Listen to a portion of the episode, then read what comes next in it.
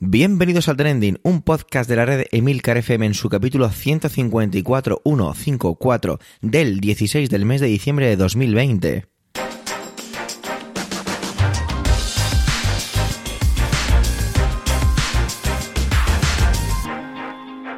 Trending es un podcast sobre lo que pasa, sobre lo que ocurre, sobre las noticias que pueblan las redes sociales. Todo ello con opinión y siempre con ánimo de compartir. Por ello somos varias voces, aunque yo, Javier Soler, haga de presentador. Trending es tu podcast de noticias semanal. ¡Adelante! Llega la Navidad de Milcar FM, va corriendo, van corriendo los turrones, los mazapanes, lo que me hace preguntarme que ¿para cuándo un podcast de cocina en la red? Mientras todo eso va llegando, vamos a ir empezando ya con Alma, que ya es un poco la costumbre empezar con ella. Esta semana nos trae el apocalipsis que se generó el lunes con la caída de Google y sus servicios. La gente andando por las calles desorientada. O no fue para tanto. O quizás sí. Adelante, Alma.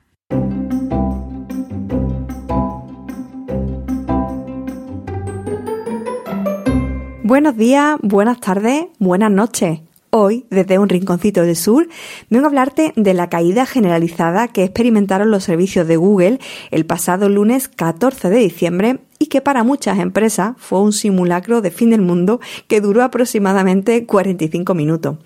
Seas internauta pro o más de andar por casa, seguro que no te es ajena esta noticia que vengo a comentar hoy, porque aunque tu nivel de uso de Google sea mínimo, la caída de su servicio llegó a abrir los informativos de sobremesa de todas las cadenas nacionales. No hubo medio de comunicación que no se hiciera eco y por supuesto fue trending topic en Twitter durante gran parte de la jornada. Evidentemente, tampoco faltaron los memes. Gracias por tanto Twitter y perdón por tan poco. Pero ¿qué sabemos de esta caída? Pues lo primero que apuntaron los medios es que había sido consecuencia de un ciberataque y muchas tertulias radiofónicas y televisivas dedicaron largo rato a hablar de hacker y estas cosas. Pero según comunicó posteriormente la compañía, el fallo se debió, y leo textualmente, a la reducción de capacidad del sistema de gestión de identidad principal de Google Vamos, que era imposible identificarse en cualquier servicio de Google que requiriera login. ¿Y por qué se redujo la, la capacidad del sistema de autenticación? Pues parece ser que falló el sistema de gestión de cuotas de almacenamiento automatizado. Aunque la mayoría de los usuarios notó este error del sistema en Google Drive, Google Assistant o YouTube, la caída afectó a otros servicios menos conocidos y que sí incidieron en el trabajo de muchas empresas. Por ejemplo, todos los servicios que se agrupan en Google Maps Platform o en la plataforma de Google Cloud, donde, por ejemplo, se accede a las herramientas de inteligencia artificial y al almacenamiento en la nube. También otros como BigQuery o Kubernetes, que puede que te suenen un poco a chino, pero que son fundamentales para muchas compañías. A mí, por ejemplo, no me afectó en gran medida, porque en ese momento estaba trabajando con archivos de texto en Drive, que al tenerlos abiertos, pues pude copiar en un text edit para continuar con su redacción, por si al volver el servicio, pues daba la casualidad de que no se sincronizaban los cambios. Y la reunión que estaba manteniendo en Meet en ese momento, pues la trasladamos a Slack. Otros compis de mi empresa sí que se vieron algo más afectados, porque trabajan directamente con los productos que antes mencionaba de Google Cloud Platform.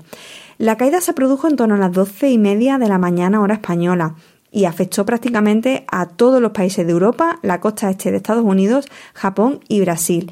Los usuarios de a pie pudieron notar el fallo pues en el buscador de Google, en Workplace, que bueno, pues que incluye Gmail, Calendar, Meet, Docs, Drive, a Hangouts, Duo, Chat, Google Maps, YouTube, a la Google Play Store y a Discord. No obstante, esta caída finalmente, como decía al principio, duró tan solo 45 minutos y digo solo porque cualquier fallo de servicio de electricidad, agua o telefonía que podamos sufrir en casa suele durar incluso más. Aunque también es cierto que no todos los servicios volvieron a la vez y para todos los usuarios, sino que fueron activándose poco a poco. Yo, por ejemplo, pues empecé a tener acceso al chat en la aplicación del móvil y también a los archivos de Drive, pero me fue imposible entrar en el correo electrónico hasta casi las 3 de la tarde. Mm, si traigo este tema al trending de esta semana, no es solo por la repercusión que evidentemente fue mucha, sino también por los debates que se han generado en torno a este suceso. Por un lado, a la gran dependencia a los servicios de una sola empresa. Ya sea de forma directa o indirecta, millones de personas y miles de empresas utilizan las herramientas y productos de Google. Estas últimas, como decía hace un momento, incluso los tienen implementados en sus propios sistemas o en los servicios que ofrecen a sus usuarios. Y es una tendencia que se ha incrementado a raíz de la pandemia, cuando muchas empresas han empezado a migrar el almacenamiento de sus datos a la nube, pues para poder tener más capacidad de reacción y de respuesta con sus sistemas, sobre todo porque pasaban de trabajar con, pues, con un sistema de trabajo presencial y centralizado a uno totalmente en remoto y disperso. Una dependencia que quedó además mucho más patente al producirse la caída en plena jornada laboral europea, lo que afectó no solo a la actividad empresarial, sino también a la académica, en una época en la que gran parte de las clases se están impartiendo online. Pero si hay un enfoque que llamó mi atención en el sentido más negativo posible, fue el del diario El País, que tituló El apagón de Google pone el foco sobre los riesgos de la era del teletrabajo. Desde mi punto de vista, el titular no puede ser más sesgado, ya que este apagón afectó a las empresas independientemente de si sus plantillas estaban trabajando en su sede o desde sus casas. Y en mi opinión, se trata de un ataque gratuito y sin motivo al teletrabajo, justo en un momento en el que se debate sobre su idoneidad y también sobre los derechos de quienes van a trabajar en esta modalidad.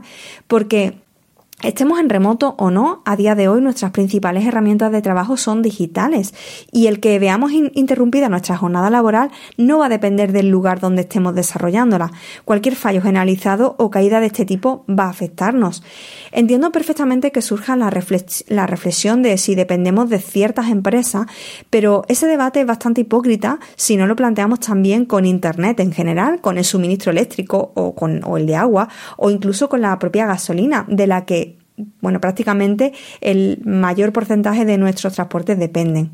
Sin embargo, y volviendo a las herramientas digitales, sean o no de Google, estas soluciones sí que hacen a día de hoy nuestra, nuestro día a día pues mucho más eficaz y que podamos ejecutar las tareas de una forma más rápida y óptima que por ejemplo hace una década. Y dejo la pregunta que lanzó una amiga, mi amiga Laura, en un grupo de, de WhatsApp. En serio, cómo trabajaba la gente antes de que existieran ordenadores e Internet. Sinceramente, a pesar de las caídas, me alegro mucho de esta época digital que me ha tocado vivir y gracias a la cual volverás a escucharme la próxima semana.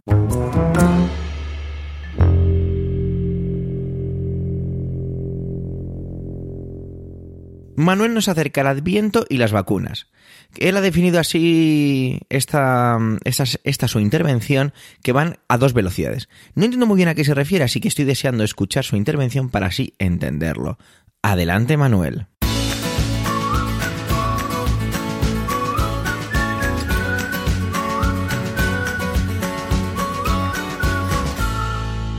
Hola oyentes, hola equipo trending.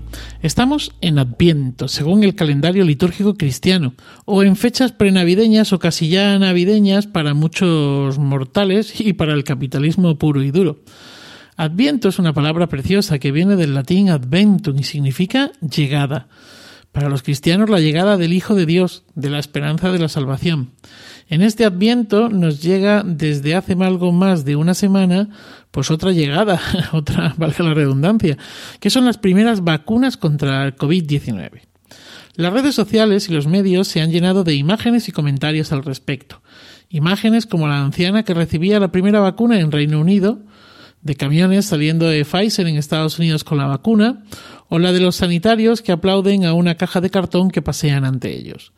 Me descolocó este aplauso inicialmente, tengo que reconocerlo, aunque luego quise entender que formaba parte de la emoción de aquellos que están en primera fila y que aplauden la llegada de la salvación.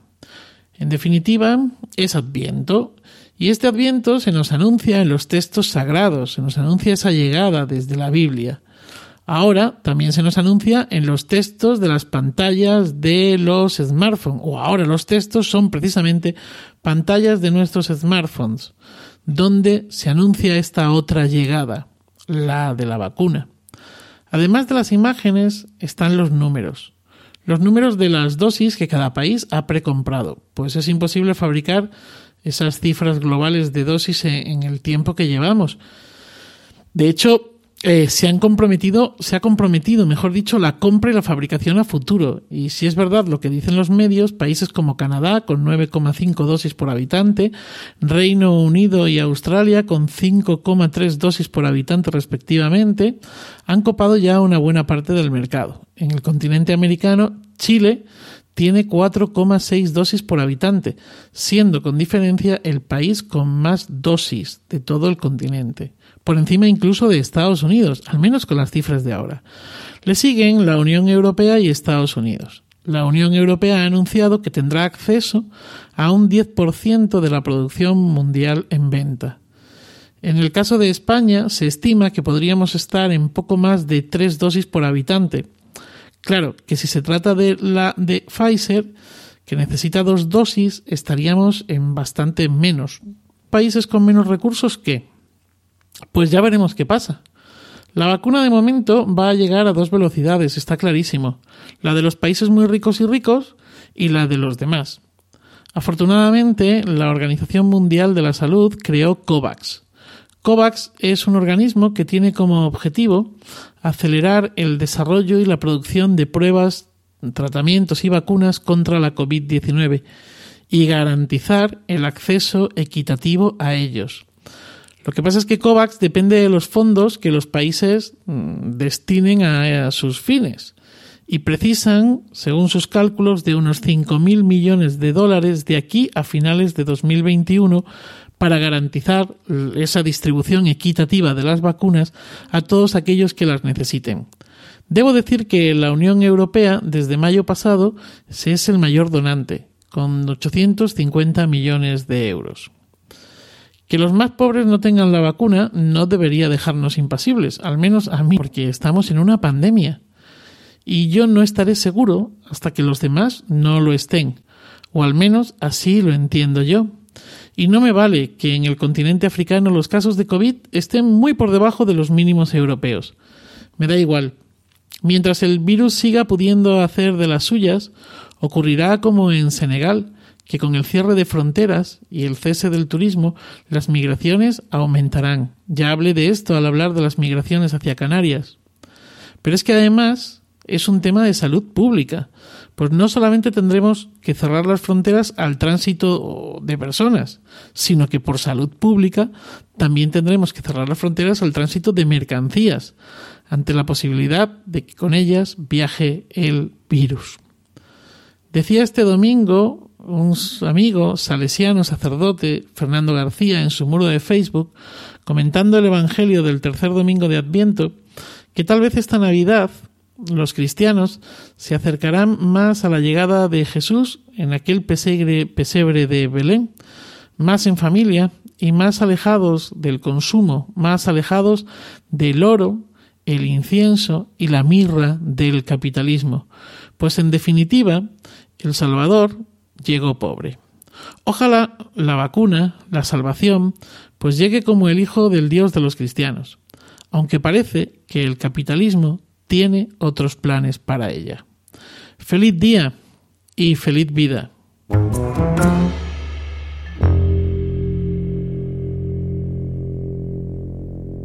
Antonio y el Tribunal Constitucional y banderas.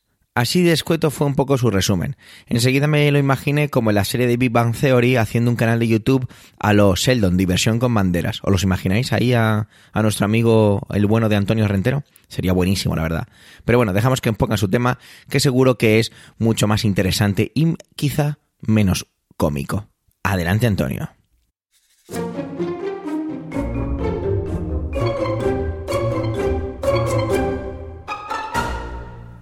Saludos, soy Antonio Rentero del podcast Preestreno y esta semana en Trending quería hablaros de banderas españolas, tribunales constitucionales y sentencias por la mínima. Tiene que ver con una resolución del Tribunal Constitucional que todavía no, no se ha emitido, se están redactando los votos particulares, pero que en los próximos días vamos a conocer.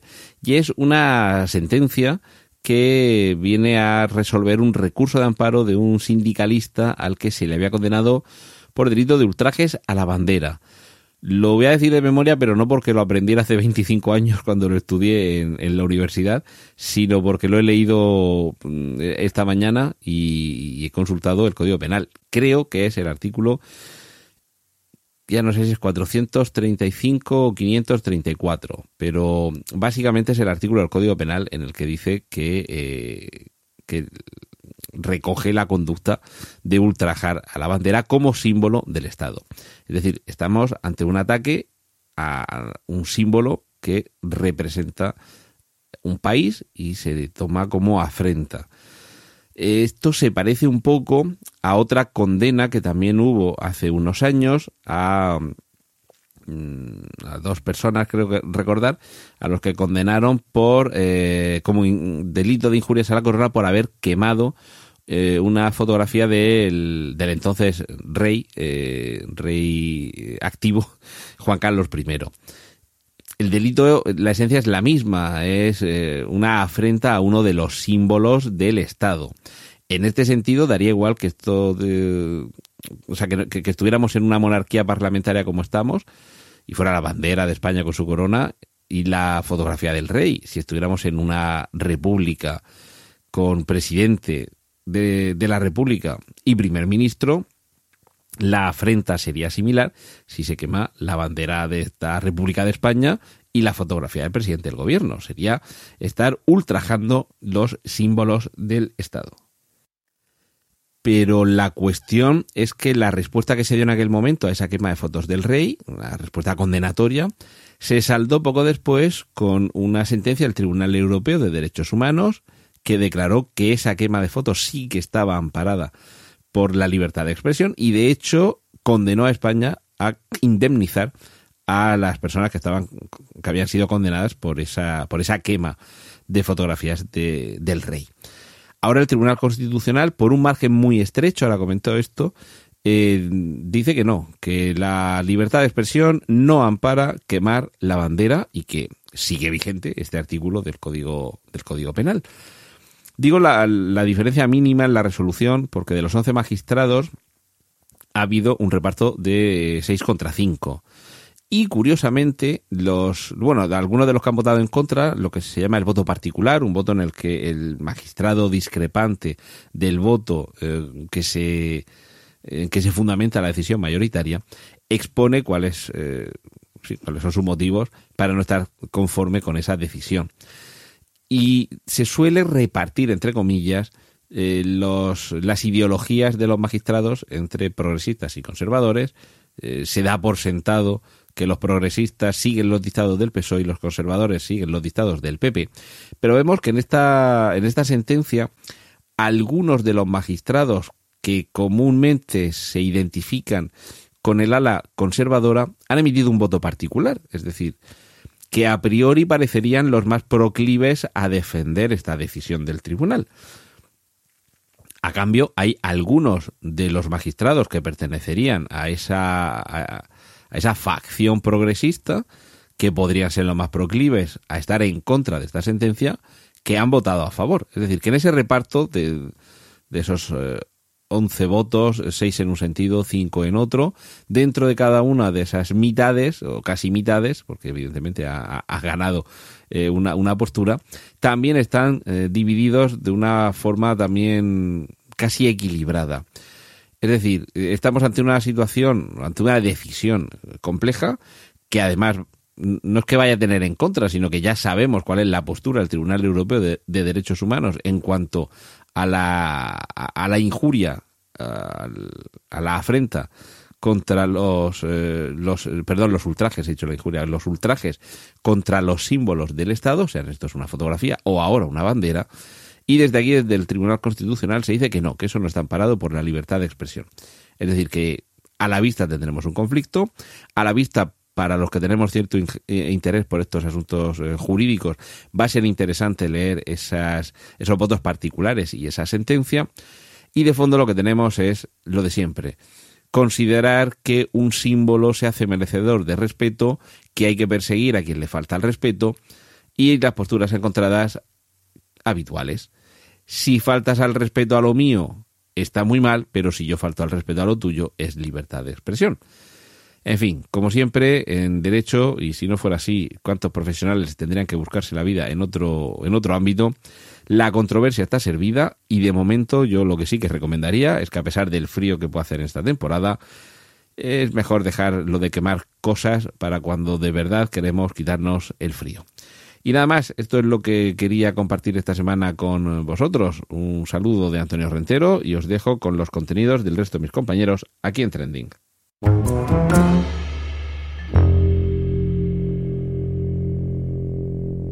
Emilcar sigue con su saga del Brexit y es que la cosa está llegando a su final, a su final finalísimo. Como él mismo decía, la bola de partido es para Reino Unido ahora mismo que parece que se han superado los principales escollos, aunque esto puede cambiar tan rápido como el batir de alas de un colibrí. Adelante, Emilcar.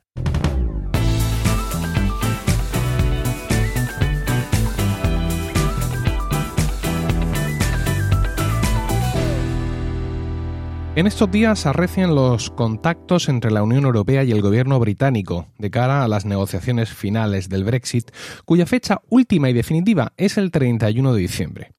Y con estas palabras bato mi récord comenzando tres intervenciones de trending con las mismas palabras.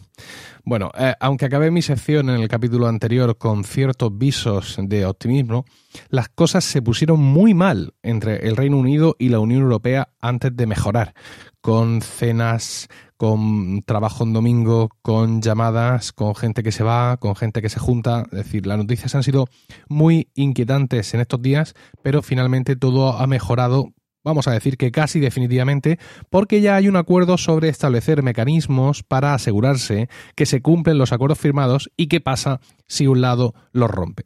La espada de Damocles, que pende sobre las cabezas de los negociadores de ambas partes realmente, está teniendo ya un trasfondo dramático de película, con cientos de camiones haciendo cola para cruzar el Canal de la Mancha y muchos distribuidores preocupados por una falta inminente de suministros fundamentales si se llegara a producir un Brexit duro el 1 de enero. Como os comentaba en el trending anterior, la Unión Europea ve completamente racional que el Reino Unido y sus empresas se sometan a ciertas normas a cambio de poder seguir accediendo al mercado interior europeo en condiciones privilegiadas. Y evidentemente el Reino Unido se resiste a ello en pos de su ya inminente eh, eh, independencia de la Unión Europea.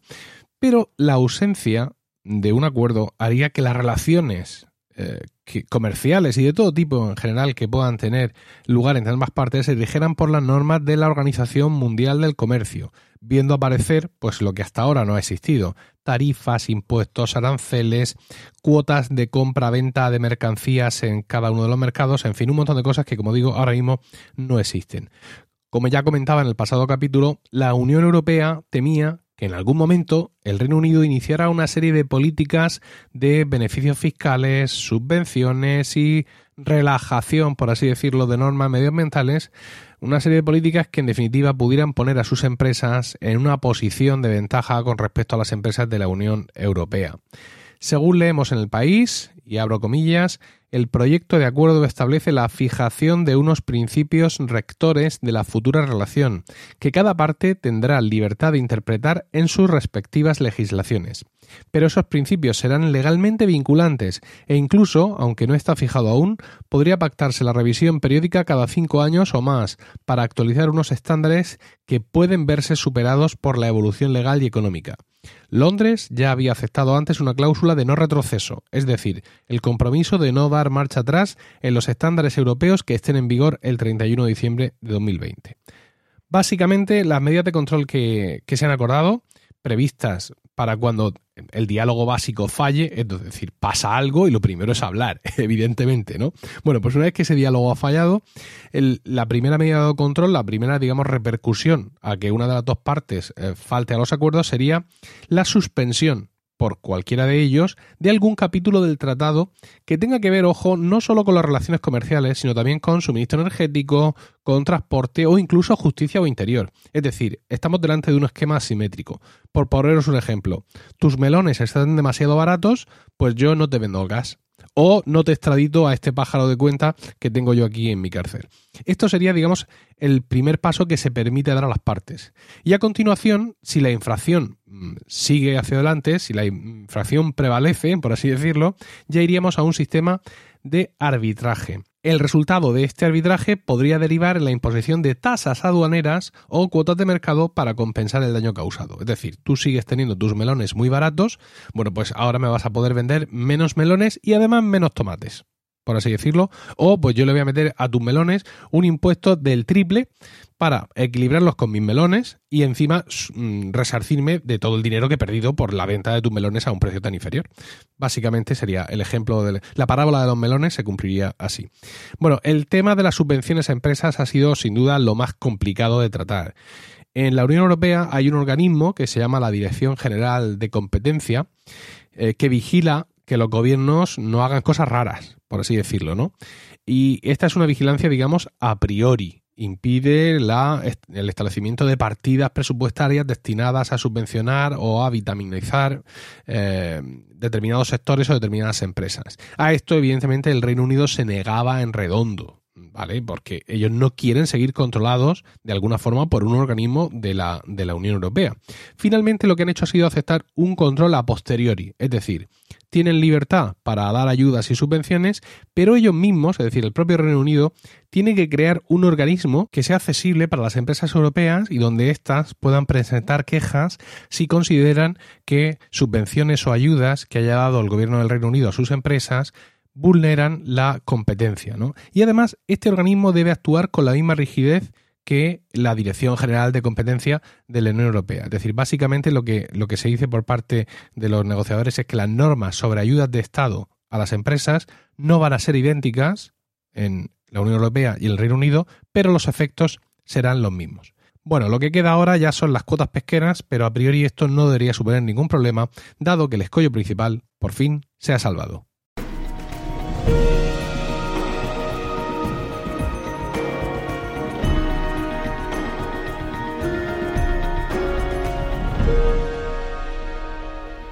Bienvenidos a Cinema TV, un podcast de la red de Milcar FM. Ah, no, perdonad, que estamos en trending. Ah, bueno, siempre podéis escuchar este podcast, por la verdad que está muy bien, es de cine y series y está fenomenal. Bueno, la verdad es que no me he equivocado tanto, ya que vengo a hablar de un tema del que se hizo una película bastante famosa. ¿Habéis visto la película Zodiac de David Fincher? En la que aparece Robert Downey Jr., Jake eh, Gaines no sé qué, que es impronunciable para mí, mm, eh, Mar. Bueno, pues ahí los tenemos porque tiene que ver con un asesino y demás. Pero bueno, antes de entrar en eso, yo la vi hace muchos años y a raíz de que mi pareja escuchó un podcast sobre el caso del asesinato del, asesino del Zodíaco, perdón, lo vamos a ver pues allá por junio era más o menos. Resulta que a finales de los 60 pues hubo una serie de, de asesinatos perpetrados por una persona que día de hoy aún no se sabe quién ha sido y eh, cinco de ellos se sabe que los hizo él y él se atribuyó otros 32 más. Luego también hubo dos personas, hubo dos casos en los que eh, consiguieron escapar las víctimas y se, y se cree que fue esta persona, el asesino del zodiaco. Todo esto ocurrió en los años finales de los 60 en la zona cercana a la bahía de San Francisco. Lo curioso de este caso es que el asesino mandaba cartas, empezó a mandar cartas encriptadas a diferentes periódicos y solicitaba pues que se publicaran. Uno de estos códigos cuenta con 340 caracteres y ha sido este lunes cuando se ha descifrado por fin. Vamos a vernos un poquito en contexto.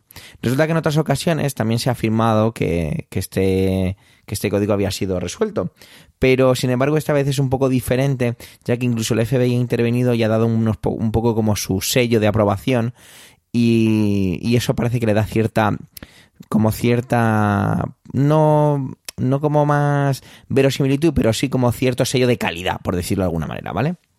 Sin embargo, el FBI no ha dicho nada más, ya que como es un caso abierto, pues claro, es que no se sabe quién fue, quién fue el asesino del Zodíaco. Incluso citaba que por respeto a las, víctimas, a las víctimas no citaba ni decía ninguna declaración más. Han sido fundamentalmente tres personas las que han conseguido descifrar el código de los 340 caracteres, llamado así porque tiene 340 caracteres. Esta carta fue, este, este código fue enviado el 8 de noviembre de 1969 al San Francisco Chronicle y han pasado eso, 51 años desde que se envió. Los descifradores, esto parece un poco inicio del chiste, son un estadounidense, David Oranak, y es curioso porque aquí hay algunos medios que dicen que este hombre es experto estadounidenses en cifrados y otros que dicen que simplemente es un diseñador web y que todo esto de los enigmas pues que es un poco un hobby. No sé, la verdad es que bastantes medios dicen una cosa u otra. Luego tenemos a Sam Blake, matemático australiano, y Jarl Van Eyck, especialista en logística de origen belga. Llevaban desde 2006 con ello y parece que de manera un poco, pues sí, como un pasatiempo. Lo interesante también es ver que Orachak eh, creó una serie de vídeos en su canal de YouTube. Tenéis cinco vídeos, el último pues evidentemente es el que os voy a dejar en las notas del episodio porque me parece el más interesante ya que es como cuentan la conclusión final de cómo llegaron hasta ahí, ¿no? Es muy didáctico ver el programa informático que utilizan y van acotando y probando diferentes combinaciones. Es cierto que yo no entiendo mucho lo que se ve en el vídeo, eh, pese a que lo he, lo he visto dos o tres veces, pero aún así me parece muy interesante. Ya os digo que os lo dejo ahí en las notas del episodio para que, para que lo veáis y os resulte interesante. Una de las claves es que el texto ha de leerse de una forma muy peculiar. Vale, vamos a ver si lo consigo explicar, ¿vale? Imaginar los 340 caracteres forman una especie de cuadrado. Bueno, una especie no, es un cuadrado, ¿vale? Entonces, cuando lo leemos tenemos que leerlo así, y es. Tenemos, empezamos en el primer, eh, la primer carácter que tenemos arriba a la izquierda. Y ahora tenemos que saltar, atención, un cuadro para abajo y dos hacia la derecha. ¿Vale? De esta manera creamos una diagonal. Vamos haciendo ese, ese movimiento, es decir, siempre que le tenemos un carácter, bajamos un cuadro, movemos dos a la derecha. Cuando se nos acaban los cuadros por la parte derecha, tenemos que seguir desde abajo, en, la, en el inicio del mismo cuadrado, desde abajo, la izquierda. Creo que lo he explicado de la peor manera posible, pero eh, si veis el vídeo aparece bastante bien explicado con unos gráficos y demás.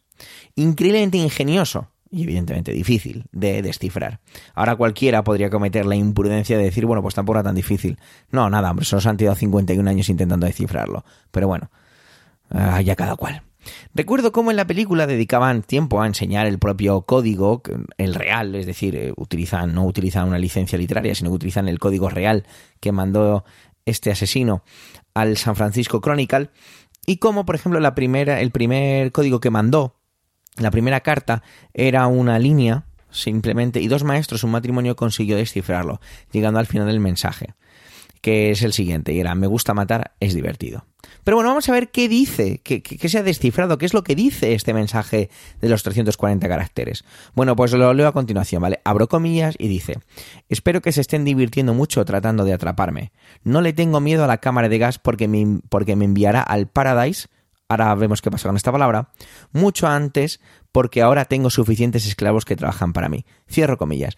Parece que la palabra paradise tiene una importancia, eh, tiene más que importancia, tiene como un punto que llama la atención, eso sería mejor definido, que llama la atención porque está mal escrita, ¿vale? En lugar de estar escrita correctamente, está mal escrita. Y que esto, pues, les despistaba bastante. Lástima que el mensaje pues no dé ninguna pista sobre la identidad del asesino, aunque queda claro que la inteligencia que se necesita para algo así pues evidentemente es notable. Supongo que muchas personas han dedicado grandes cantidades de, de tiempo a estudiar estos códigos para así acercarse eso, al asesino en sí. Es increíble hasta dónde puede llegar la mente humana, lo retorcido que es todo esto, ¿no?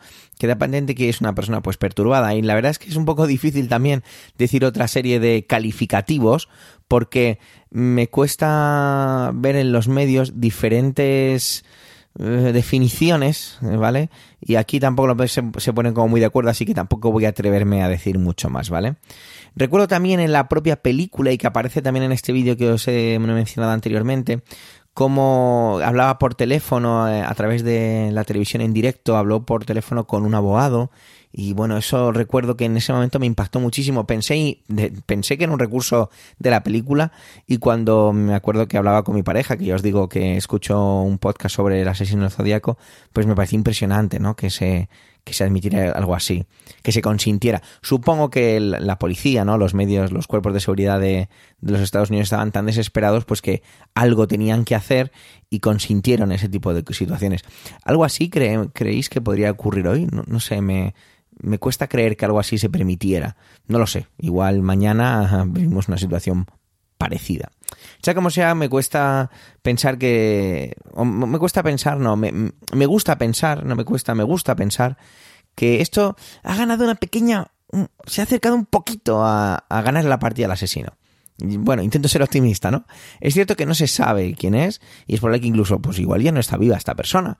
Pero si lo está, quizá esta noticia, pues oye, quizá le empuje, si le active algo en ese cerebro voy a decir despiadado, y incluso, oye, imaginaros, ¿no? Que, que la siguiente semana, el último trending del año, pudiera a lo mejor hablar de que el asesino del zodiaco se entrega, una persona seguramente con una avanzada edad, pero que se entregase. ¿Os lo imagináis? Una vez más, la realidad supera por completo a la ficción. Gracias por vuestro tiempo, gracias por querer escucharnos en este capítulo centésimo quincuagésimo cuarto. Los comentarios siempre nos aportan enriquecimiento. No dudes en dejarlos en milcar.fm barra trending. Un saludo y hasta la semana que viene. Último capítulo del año. El de la semana que viene, quiero decir. Venga, va, me despido ya. Hasta luego.